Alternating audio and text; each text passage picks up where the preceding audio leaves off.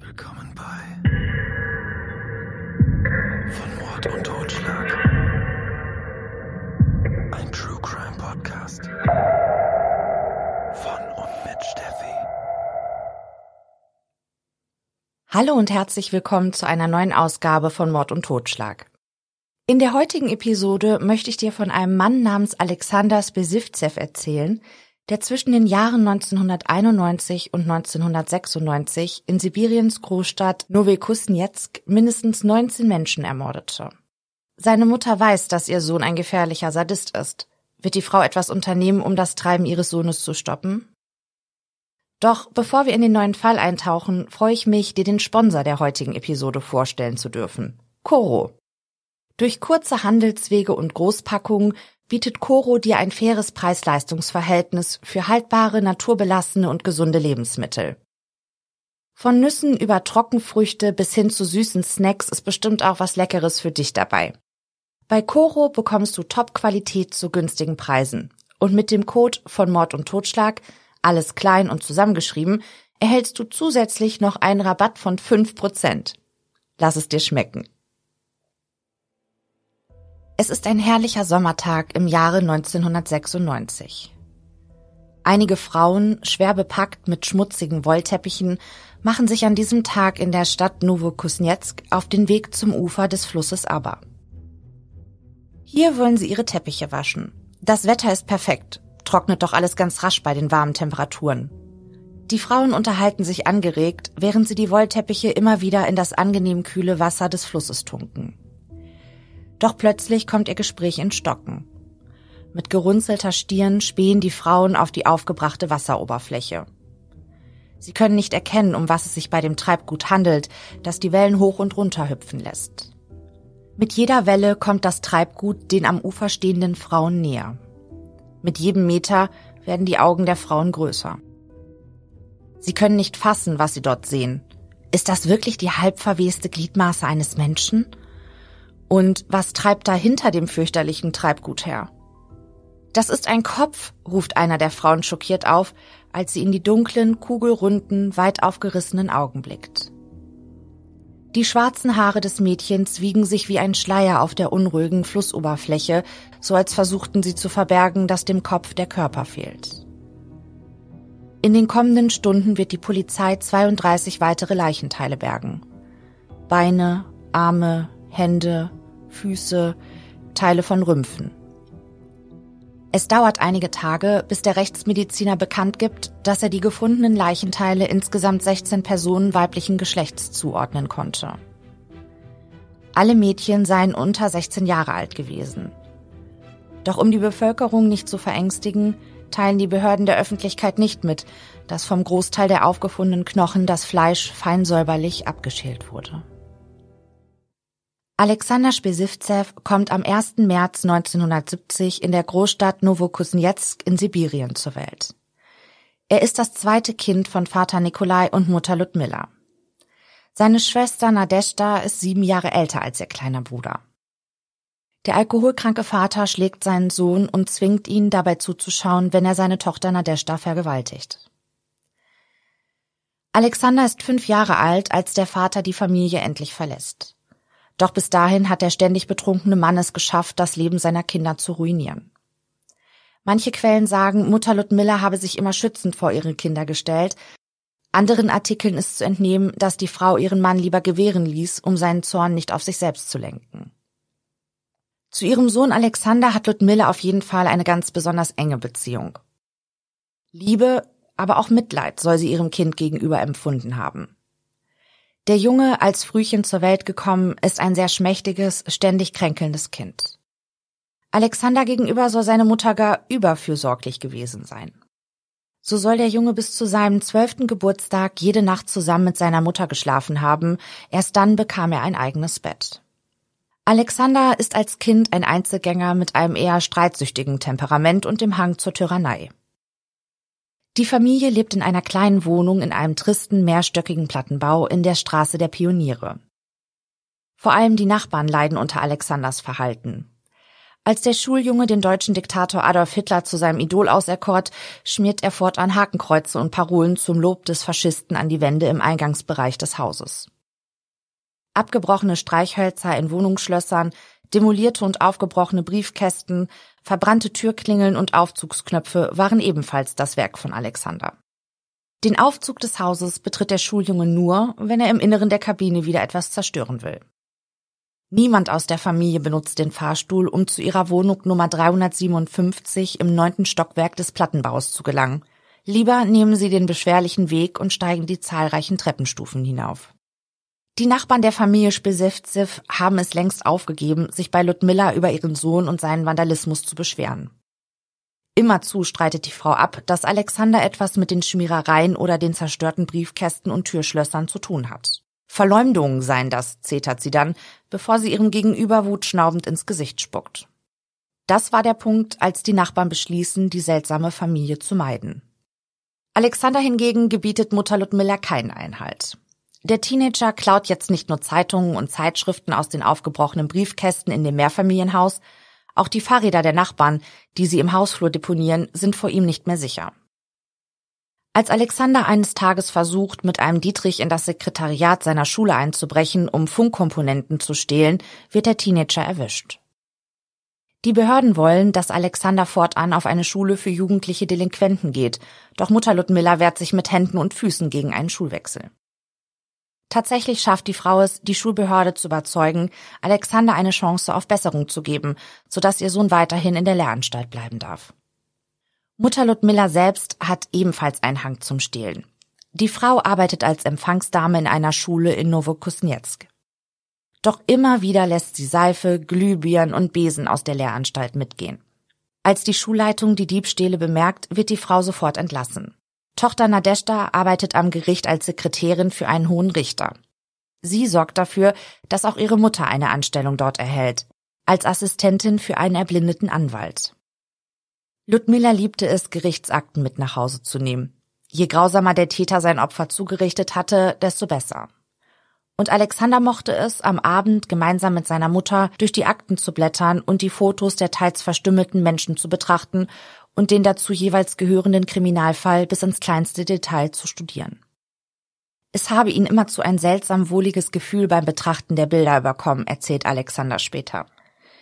Diese Art von Fotografien werden auch im späteren Leben des Mannes noch eine verstörende Rolle spielen. Das Interesse und Engagement, das Alexander beim Studium der Gerichtsakten an den Tag legt, fehlt ihm im Schulalltag.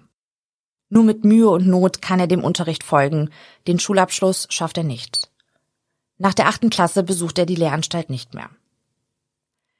Nach seiner holprigen Schullaufbahn verdingt sich der junge Mann als Teilzeithandwerker, der kleine Haushaltsgeräte repariert, bis der Teenager 1988 im Alter von 18 Jahren ins Militär eingezogen werden soll. Allerdings bekommt er keine Chance, sich als Soldat zu beweisen. Bei der medizinischen Untersuchung stellt sich heraus, dass der Wehrpflichtige unter ernsthaften psychischen Problemen leidet. Statt in der Armee landet er in einem psychiatrischen Krankenhaus. Doch scheinbar stufen die Ärzte seine psychische Verfassung nicht als wirklich therapiebedürftig ein, denn nach einem nur kurzen Aufenthalt darf Alexander wieder nach Hause. Alexander ist 21 Jahre alt, als er die vier Jahre jüngere Jewgenia kennenlernt. Schon bald sind sie ein Paar und das Mädchen stellt Alexander ihren Eltern als zukünftigen Bräutigam vor. Doch zu einer Hochzeit soll es nie kommen. Es dauert nicht lange, bis Alexander anfängt, seine Verlobte zu schikanieren und ihr gegenüber handgreiflich zu werden. Einmal schlägt der Jewgenia so brutal, dass sie mit einer schweren Kopfverletzung in ein Krankenhaus eingeliefert werden muss. Doch auch jetzt findet Alexander kein Ende. Noch während sich das Mädchen in der Klinik von seinem Angriff erholt, marschiert der junge Mann auf die Station und attackiert Jewgenia erneut. Nur das beherzte Eingreifen der Krankenschwestern kann Schlimmeres verhindern. Jewgenia beschließt, sich von ihrem gewalttätigen Verlobten zu trennen. Doch das will Alexander sich nicht einfach so gefallen lassen. Unter einem Vorwand lockt er das Mädchen in seine elterliche Wohnung in dem tristen Plattenbau. Manche Quellen geben an, dass Mutter Ludmilla und Schwester Nadeshda zu diesem Zeitpunkt in eine andere Wohnung gezogen sein sollen, um dem zukünftigen Ehepaar ein wenig Privatsphäre zu gönnen. Jewgenia ahnt nicht, als Alexander die Wohnungstür hinter ihr ins Schloss schmeißt, dass sie das verwahrloste Apartment nie wieder verlassen soll. Mindestens einen Monat lang quält und foltert er Jewgenia, lässt sie hungern, demütigt sie, malträtiert sie mit Feuerzeug und Messer. Um ihre verzweifelten Schmerzensschreie zu übertönen, dreht er die Musikanlage auf, wie er es später noch so oft tun wird. Die Nachbarn sind ständigen Lärm aus der Wohnung Nummer 357 gewöhnt und schöpfen keinen Verdacht. Selbst wenn einmal ein Schrei in den Hausflur dringt, gehen die Nachbarn davon aus, dass Alexander wie so häufig seine Mutter oder Schwester verprügelt. Auch Jewgenias Eltern melden ihre Tochter nicht sofort vermisst. Sie glauben, dass die junge Frau ein wenig Zeit mit ihrem zukünftigen Ehemann verbringen will. Doch als es auch nach einem Monat kein Lebenszeichen von ihr gibt, melden sich ihre besorgten Eltern bei der Polizei. Die Beamten fahren zu der angegebenen Adresse. Doch niemand öffnet ihnen die Tür zu dem Apartment. Was genau die Polizisten wohl veranlasst, sich gewaltsam Zutritt zu der Wohnung zu verschaffen? In manchen Artikeln ist zu lesen, dass die Beamten auf Drängen von Jewgenias Eltern die Tür aufbrachen. Fakt ist auf jeden Fall, dass für Jewgenia jede Hilfe zu spät kommt. Auf dem Sofa, neben ihrem halbtoten, geschundenen Körper, der notdürftig von einem Morgenmantel bedeckt wird, sitzt Alexander in aller Seelenruhe. Die junge Frau wird eilig in eine Klinik gebracht, doch die Ärzte können nichts mehr für sie tun. Jewgenia verstirbt nur kurze Zeit später. Der Rechtsmediziner wird nach seiner Obduktion feststellen, dass die junge Frau an einer Blutvergiftung gestorben ist. So lautet zumindest die offizielle Version. Doch der ganze Körper von Jewgenia war mit eitrigen Abszessen übersät, so dass manche glauben, dass der Rechtsmediziner die wahre Todesursache der jungen Frau höchstwahrscheinlich gar nicht hatte feststellen können. Während Alexander in seiner Wohnung festgenommen und von der Polizei abgeführt wird, lässt er es sich nicht nehmen, seine Nachbarn, die neugierig ihre Köpfe aus den Türen in den Hausflur stecken, zu beschimpfen. Es ist eure Schuld. Ihr hättet früher die Polizei rufen sollen. In einer der Räume in der Wohnung des Mannes entdecken die Beamten hunderte bis zur Decke gestapelte Kisten mit Glühbirnen, Seifenpakete, Dutzende Eimer, Besen und Spülkästen. Die Polizisten vermuten, dass Alexander sich Geld verdiente, indem er Handel mit der gestohlenen Ware betrieb. Auf dem Polizeirevier angekommen, bestreitet Alexander dann aber, seiner Verlobten auch nur ein Haar gekrümmt zu haben. Ganz im Gegenteil, Jewgenia sei krank geworden und er habe sich aufopfernd um die junge Frau gekümmert, die es verweigert habe zu essen. Mutter Ludmilla springt ihrem Sohn sogleich zur Seite. Sie ist empört über die Vorwürfe, ihr Sohn könnte seine zukünftige Ehefrau verletzt oder gar getötet haben. Ludmilla ist so verärgert, dass sie sogar Steine gegen die Fenster des Staatsanwaltes wirft. Strafrechtlich wird Alexander dann auch tatsächlich nicht belangt, doch nachdem bei dem jungen Mann eine Schizophrenie diagnostiziert und er als unzurechnungsfähig eingestuft wird, kommt es durch ein Gericht zur Anordnung einer Zwangsbehandlung in einem Spezialkrankenhaus. Noch bevor der junge Mann aus der Untersuchungshaft in die Klinik überstellt wird, ritzt er sich zum Gedenken an seine tote Verlobte ein großes E auf seine Hand. In dem Spezialkrankenhaus angekommen, macht Alexander sich schon bald vor allem darüber Gedanken, wie er sein Liebesleben wieder auf die Reihe kriegen könnte. Einer seiner Mitpatienten hat eine Idee, wie Alexander sein Sexleben auf das nächste Level heben könnte. Mit einem kleinen Schnitt implantiert er dem jungen Mann eine kleine Kugel unter die Haut seines Penis. Angeblich soll das Intimpiercing die Frau beim Geschlechtsverkehr ganz besonders stimulieren. Doch statt Vergnügen bringt Alexander die Kugel vor allem eines, Schmerzen.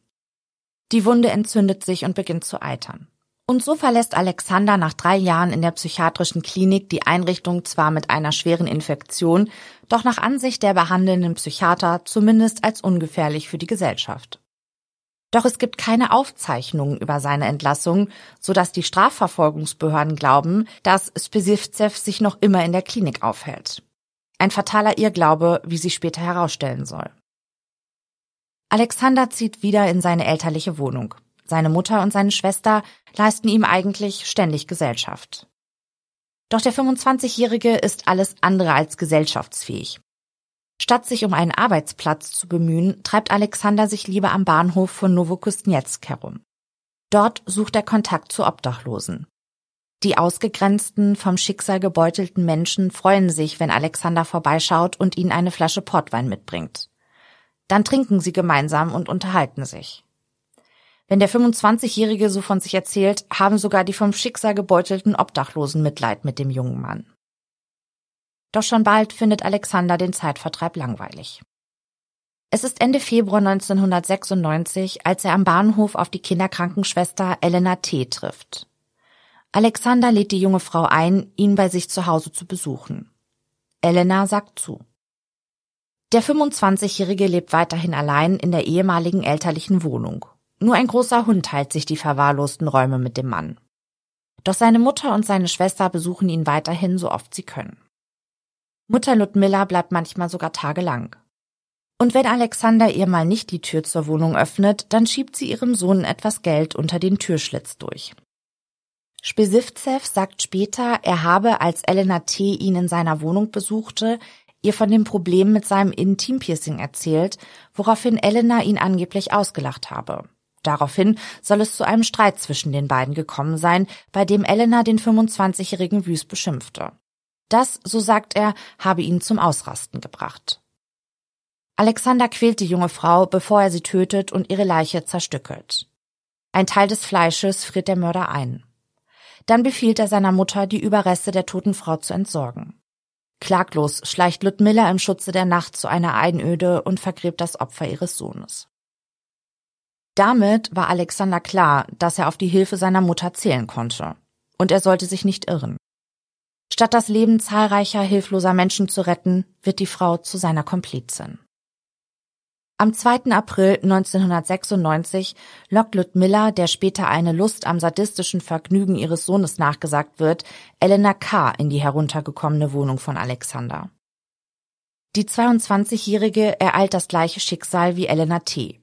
Auch die sterblichen Überreste von Elena K. entsorgt Mutter Ludmilla, die mittlerweile nicht mehr bei Gericht, dafür aber als Betreuerin in einem Kindergarten in der Nähe des Flusses aber arbeitet. Sie vergräbt die sterblichen Überreste zum Teil am Ufer oder schmeißt sie in den Fluss. Nur wenige Wochen später, es ist der Mai des Jahres 1996, geht Alexander wieder auf Menschenjagd. Dabei stößt er auf eine Gruppe Kinder im Alter von 11 bis 13 Jahren, die in einem Kaufhaus, das zu der Zeit nur eine karge Baustelle ist, herumlungern. Alexander spricht die Jungen an und bietet ihnen eine Zigarette an. Dann schlägt er vor, dass sie gemeinsam in eine Wohnung einbrechen könnten. Die ahnungslosen Kinder, immer auf der Suche nach einem Abenteuer, folgen ihrem neuen Bekannten. Sie wissen nicht, dass Alexander sie nicht, um Wertgegenstände zu stehlen, in ein fremdes Apartment, sondern in seine eigene Wohnung lockt. Dort angekommen schließt er die Wohnungstür hinter sich ab und befiehlt den Jungen, in sein Schlafzimmer zu gehen. Perplex folgen sie der Anweisung des 26-Jährigen. In dem kleinen Raum gibt es für die Jungen jetzt kein Entkommen mehr. Alexander greift zu einem Messer und ermordet ein Kind nach dem anderen. Dann zerrt er die Leichen der Jungen in den Korridor, stapelt sie aufeinander und bedeckt die leblosen Körper mit einer Decke. Eine Woche nach dem brutalen Mord der Kinder kommt Mutter Ludmilla zu Besuch. Im Flur entdeckt sie die verwesenden Leichen der Jungen und tut, was sie davor schon immer getan hat. Sie kümmert sich um die Entsorgung der sterblichen Überreste. Alexander sagt später, dass er nicht wisse, was seine Mutter mit den toten Jungen gemacht habe. Doch am nächsten Morgen, nach dem Besuch von Ludmilla, habe nichts mehr an das stattgefundene Massaker erinnert. Ebenfalls im Mai 1996 trifft Alexander erneut auf vier Mädchen im Teenageralter. Er lockt die Mädchen in seine Wohnung, indem er ihnen anbietet, Seife gewinnbringend zu verkaufen. In der Wohnung angekommen, ersticht er alle vier Teenagerinnen, Mutter Ludmilla kümmert sich im Anschluss wie gewohnt um die Entsorgung der Leichen. Mittlerweile hat Alexander begonnen, Fleischstücke seiner Opfer an seinen Hund zu verfüttern. Nichts anderes mehr soll das Tier zum Fressen bekommen haben. Ob Alexander und auch seine Mutter selbst zu Kannibalen wurden, kann auch später nicht mit Sicherheit gesagt werden. Doch ein mit Menschenfleisch prall gefüllter Kühlschrank lässt diese Möglichkeit zumindest nicht unwahrscheinlich erscheinen. Allein im Mai 1996 sterben mindestens sieben weitere Menschen in der Wohnung von Alexander Spisivzev. Mal lockt Alexander seine Opfer an, mal sorgt seine Mutter dafür, dass ihr Sohn an dem nächsten Menschen seinen sadistischen Triebe ausleben kann. Das wiederholte Verschwinden von Kindern und Frauen, selten auch Männern, in Novokuznetsk bleibt den Strafverfolgungsbehörden nicht verborgen. Sie werden zum Teil von den Angehörigen der Vermissten kontaktiert. Doch oft handelt es sich bei den Opfern um Straßenkinder, deren plötzliches Verschwinden niemand bemerkt. Die Ermittler gehen verschiedenen Theorien nach. Eine davon lautet, dass die Vermissten möglicherweise als Sklaven nach Tschetschenien verkauft wurden. Deshalb werden Mitglieder aller kaukasischen Gruppen des organisierten Verbrechens in Novokusnetsk auf eine mögliche Beteiligung an dem plötzlichen Verschwinden der Kinder überprüft. Doch die Banditen leugnen kategorisch jede Schuld und den Ermittlern fehlen Beweise für ihre Theorie. Es gibt aber auch noch andere Spekulationen, zum Beispiel, dass die verschwundenen Opfer von illegalem Organhandel geworden sein könnten. Im Juni 1996 machen dann einige Frauen am Ufer des Abba-Flusses eine grausame Entdeckung. Sie erblicken verwesende Leichenteile, die an der Wasseroberfläche treiben. Später wird sich herausstellen, dass es sich dabei zum großen Teil um die sterblichen Überreste von Kindern handelt. Der Mörder hatte seine Opfer mit Messer und Säge zerteilt, auch eine Axt scheint manchmal zum Einsatz gekommen zu sein. Den Ermittlern ist klar, dass sie es mit einem wahnsinnigen Serienmörder zu tun haben. Um die örtliche Polizeibehörde zu unterstützen, treffen zusätzliche Kräfte, darunter erfahrene Ermittler und Agenten, in Novokusnetsk ein. Und auch die Militärpolizei wird aktiviert. Sie durchkämmen Waldgebiete, Dachböden, Keller, verlassene Grundstücke und leerstehende Häuser. Doch all ihre Bemühungen bleiben ohne Erfolg. Die Militärpolizei durchforstet auch alle Akten von verschwundenen Kindern und Jugendlichen, doch sie können einfach keinen Zusammenhang zwischen den vermissten Fällen entdecken. Die Ermittler fotografieren das Gesicht des Mädchens, dessen Kopf am Ufer des Flusses angeschwemmt wurde. Das Bild verteilen sie an alle Polizeistationen. Vielleicht können sie so die Identität der Toten klären. Doch trotz aller Bemühungen, die Beamten kommen ihren Ermittlungen einfach nicht weiter. Wochen ziehen ins Land und schon bald denkt niemand mehr an die grausigen Funde im Aberfluss. Auch das Interesse der Medien ebbt langsam und stetig ab, bis bald kein Journalist mehr über die toten Mädchen aus dem Wasser berichtet. Die Ermittler überprüfen alle registrierten psychisch kranken Bürger der Stadt. Doch Alexander Spesivzev steht nicht auf ihrer Liste. Wie bereits erwähnt, war die Entlassung des jungen Mannes aus dem psychiatrischen Krankenhaus nach dem Tod von Jewgenia nicht dokumentiert und an die zuständigen Behörden weitergeleitet worden. Andernfalls wäre Alexander wahrscheinlich schon viel früher in das Visier der Ermittler geraten. Und als sich ein Nachbar von Spisivzev über den Verwesungsgeruch im Hausflur und der ständigen lauten Musik aus der Wohnung 357 bei der Polizei beschwert, reagieren die Beamten nicht. Kein Polizist kommt in den tristen Plattenbau, um nach dem Rechten zu sehen. Obwohl die Stadt nach den grausigen Funden im Fluss von Polizeikräften regelrecht überschwemmt ist, hält das Mutter und Sohn nicht davon ab, weiterhin wehrlose Opfer in die verwahrloste Wohnung von Alexander zu locken. Zwischen Juni und Ende August 1996 tötet der Serienmörder weitere vier Mädchen, zwei Frauen und einen Mann. Und dann kommt der 24. September. An jenem Tag macht die 13-jährige Anastasia gemeinsam mit ihren etwa gleichaltrigen Freundinnen Jewgenia und Olga einen Spaziergang. Ihr Weg führt sie an einem kleinen Geschäft vorbei. Die Mädchen gehen in den Laden, um sich eine Flasche Wasser zu kaufen. Als sie wieder ins Freie treten, bemerken sie eine kleine, grauhaarige ältere Dame. Die Frau schimpft vor sich hin. Als sie die drei Freundinnen erblickt, spricht die Unbekannte die Mädchen an. Sie schaffe es nicht allein, die Tür zu ihrer Wohnung zu öffnen, ob die Schülerinnen ihr helfen könnten? Die hilfsbereiten Mädchen erklären sich gleich bereit, der alten Frau zu helfen. Und so schlendern sie Ludmilla Spesivzev nichtsahnend hinterher. Die alte Dame führt die Schulmädchen zu ihrer angeblichen Wohnung. Die Freundinnen wundern sich, als die Frau auf den Klingelknopf drückt und sich plötzlich langsam die Wohnungstür öffnet. Dahinter steht ein Mann mit eingefallenem Gesicht, kurzen braunen Haaren und Schnauzbart. Seine Lippen umspielen ein fieses Grinsen. Neben ihm sitzt hechelnd ein großer Hund. Der Mann stellt sich den Schulmädchen als Andrei vor und fordert sie auf, in die Wohnung zu kommen.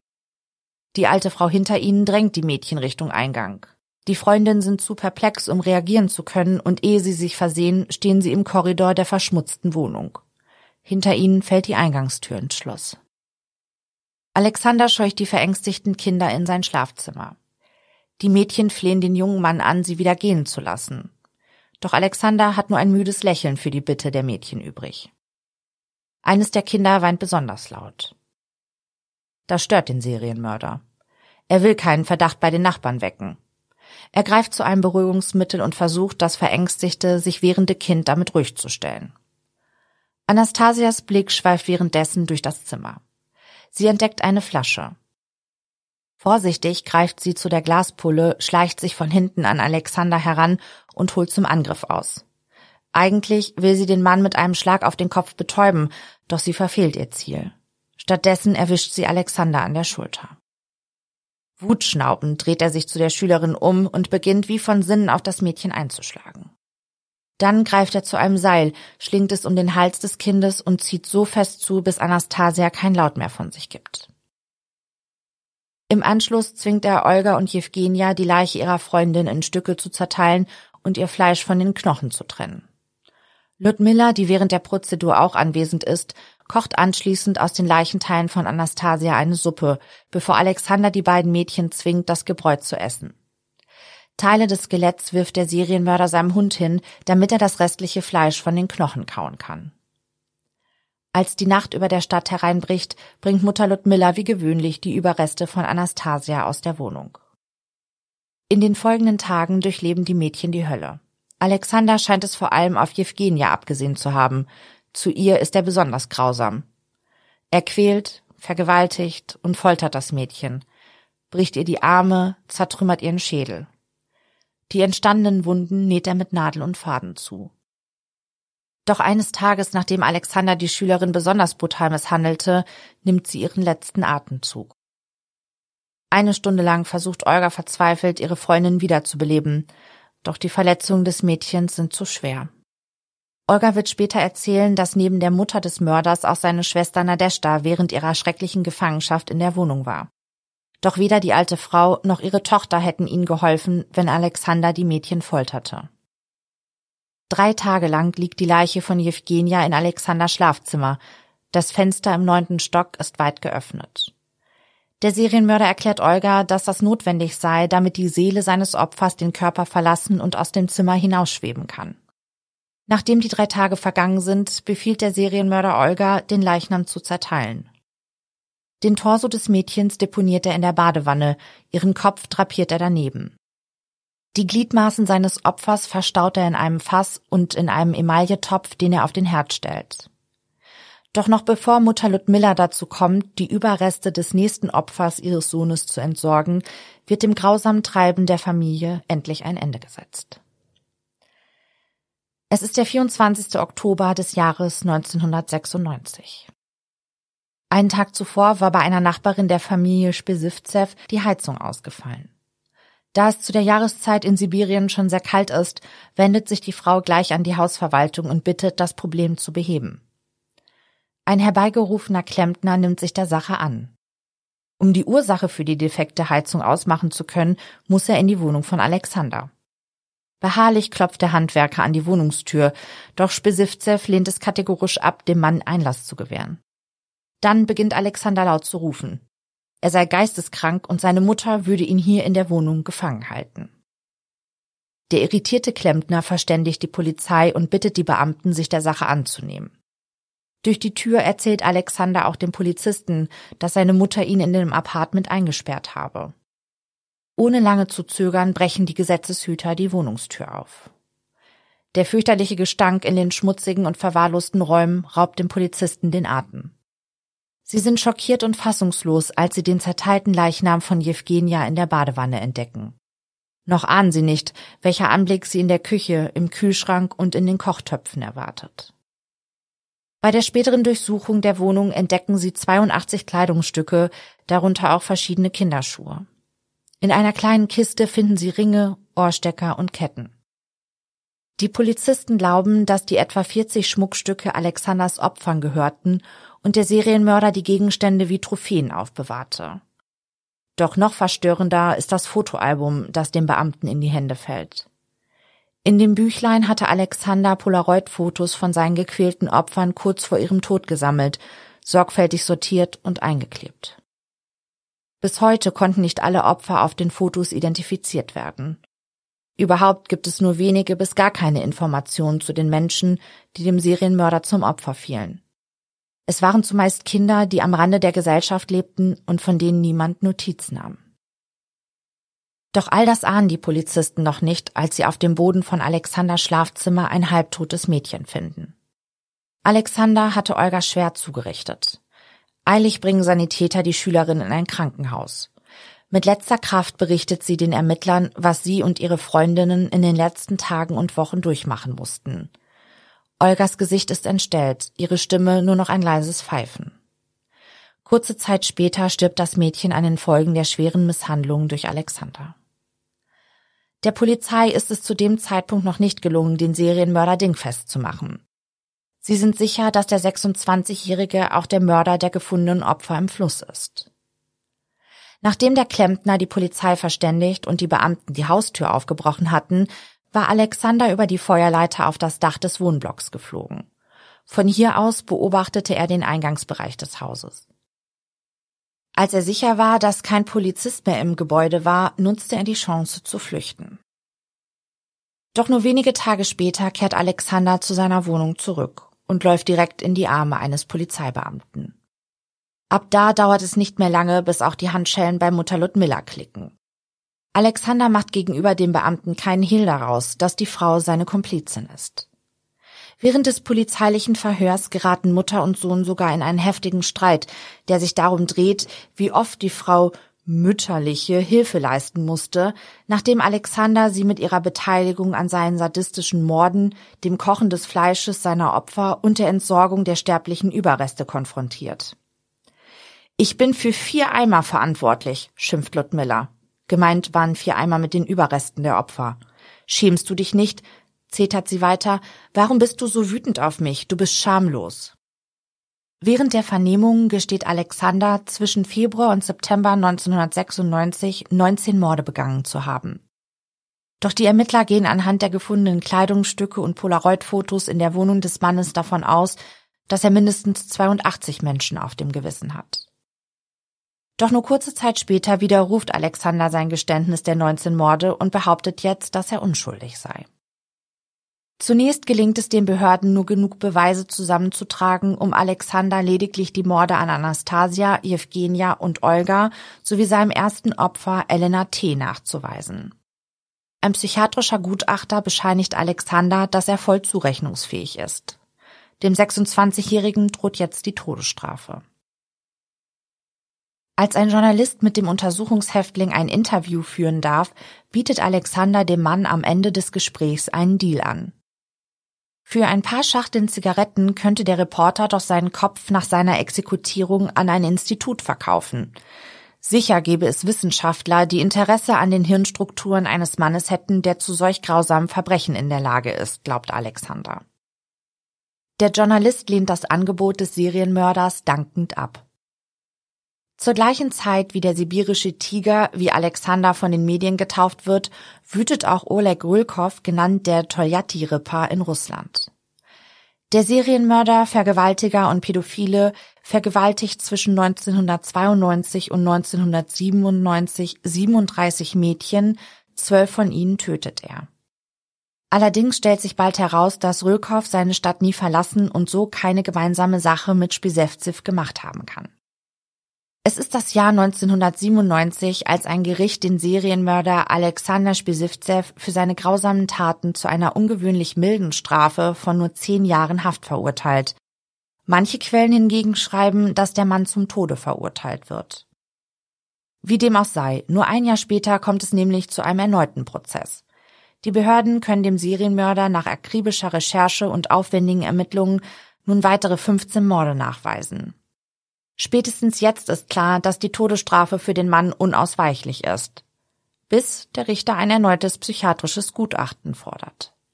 Diesmal beschäftigen sich die Experten mehrere Monate mit Alexander Spisivzev und kommen zu dem Schluss, dass der Mann an einer schweren psychischen Störung leidet. Statt in eine Haftanstalt wird Alexander dazu verurteilt, sich einer Behandlung in einem speziellen psychiatrischen Krankenhaus zu unterziehen. Bis heute befindet sich der mittlerweile 53-Jährige in der Klinik. Ludmila Spisivtsev wird zu einer Haftstrafe von 13 Jahren verurteilt. 2009 wird die Frau aus dem Gefängnis entlassen. Gemeinsam mit ihrer Tochter Nadeshda verlässt die Frau Novokuznetsk.